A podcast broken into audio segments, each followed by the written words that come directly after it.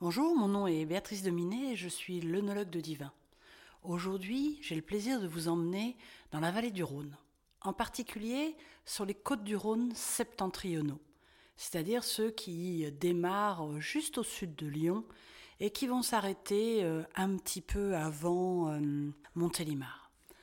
Voilà, c'est le vignoble de côte en particulier que je voulais aborder avec vous et si je devais définir ce vignoble, je dirais tout d'abord que c'est son relief qui est impressionnant.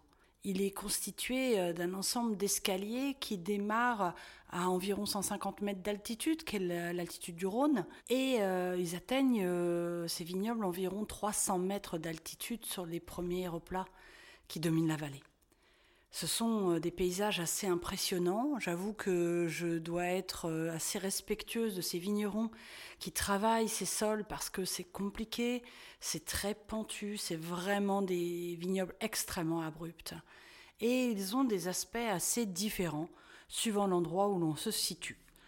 C'est un assez petit vignoble, hein, finalement, euh, Côte-Rôtie, euh, la Côte-Rôtie, euh, trois villages, dont Ampuy est la capitale, on va dire. Et puis, ce vignoble, il est constitué, on va dire, de différents types de sols, mais on a pour habitude de citer la côte blonde et la côte brune. Alors pourquoi ces couleurs? C'est tout simplement, en fait, les sols et sous-sols qui les caractérisent. Et sur le fait de dire côte blonde, on a des sols qui sont un petit peu plus pâles, un peu plus sableux, un peu plus friables. Euh, on y construit des petits murets en pierre sèche pour euh, consolider euh, ces terrasses assez étroites, pas forcément hyper stables. Pour faire simple, le sol principal est du gneiss. Et la côte brune, donc vous, vous imaginez bien, un petit peu plus soutenue, un petit peu plus sombre. En fait, la, la matrice est argileuse les couleurs sont plus sombres avec des présences assez riches en fer, les terrasses un peu plus larges. Euh, en résumé, les sols sont constitués de micachistes. Alors cette appellation, elle est, elle est particulière parce que en fait, quand on arrive dans la vallée du Rhône, juste au débouché sud du défilé de Vienne, le Rhône change complètement de direction, en fait du nord-est vers le sud-ouest. Et du coup, il va déterminer véritablement un coteau d'exposition générale sud. Alors sud qui veut dire chaud, vous comprendrez plus facilement le terme de côte rôtie. Heureusement, heureusement, ce terroir, il a aussi quand même des phénomènes qui vont lui permettre de tempérer un petit peu et d'arriver à une viticulture évidemment de, qualité. Tout d'abord, euh, au niveau du climat, il y a le vent du nord qui prend naissance en amont de la Vienne, qu'on appelle la bise, et qui tempère les ardeurs du soleil et qui est très bénéfique pour ce terroir caniculaire. On aura aussi euh, les vents du sud qui viennent de la Méditerranée et qui euh, aussi vont contribuer en fait à, ce paysage particulier puisque euh, la Syrah, qui est le cépage très majoritaire en côte auquel on aurait pu penser même exclusif, mais ça j'y reviendrai, il va y avoir une influence du vent et pour ça, les vignerons vont trouver un système pour stabiliser ces cèpes.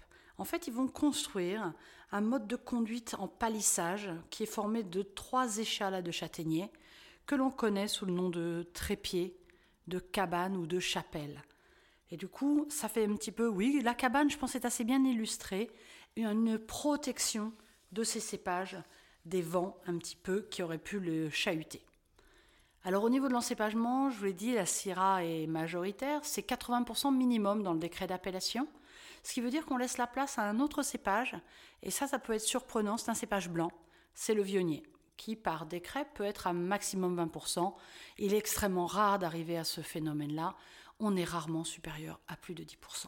La cuvée dont je voulais vous parler aujourd'hui, euh, qui est la divine du domaine Colombo, euh, est elle faite sur un terroir de schiste, avec euh, une très très forte dominante de Syrah, 95%, qui lui donne de l'intensité, euh, mais aussi de la fraîcheur, avec des notes de réglisse, de mûre et de poivre de Sichuan.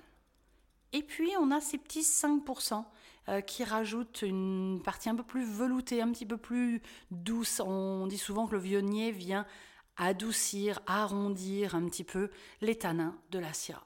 Alors sur cette très belle cuvée chez Jean-Luc Colombo, moi je vous conseille en association mes vins un canard aux cerises euh, ou un pigeon au raisin Dans une version végétarienne, je dirais un hachis parmentier au potimarron.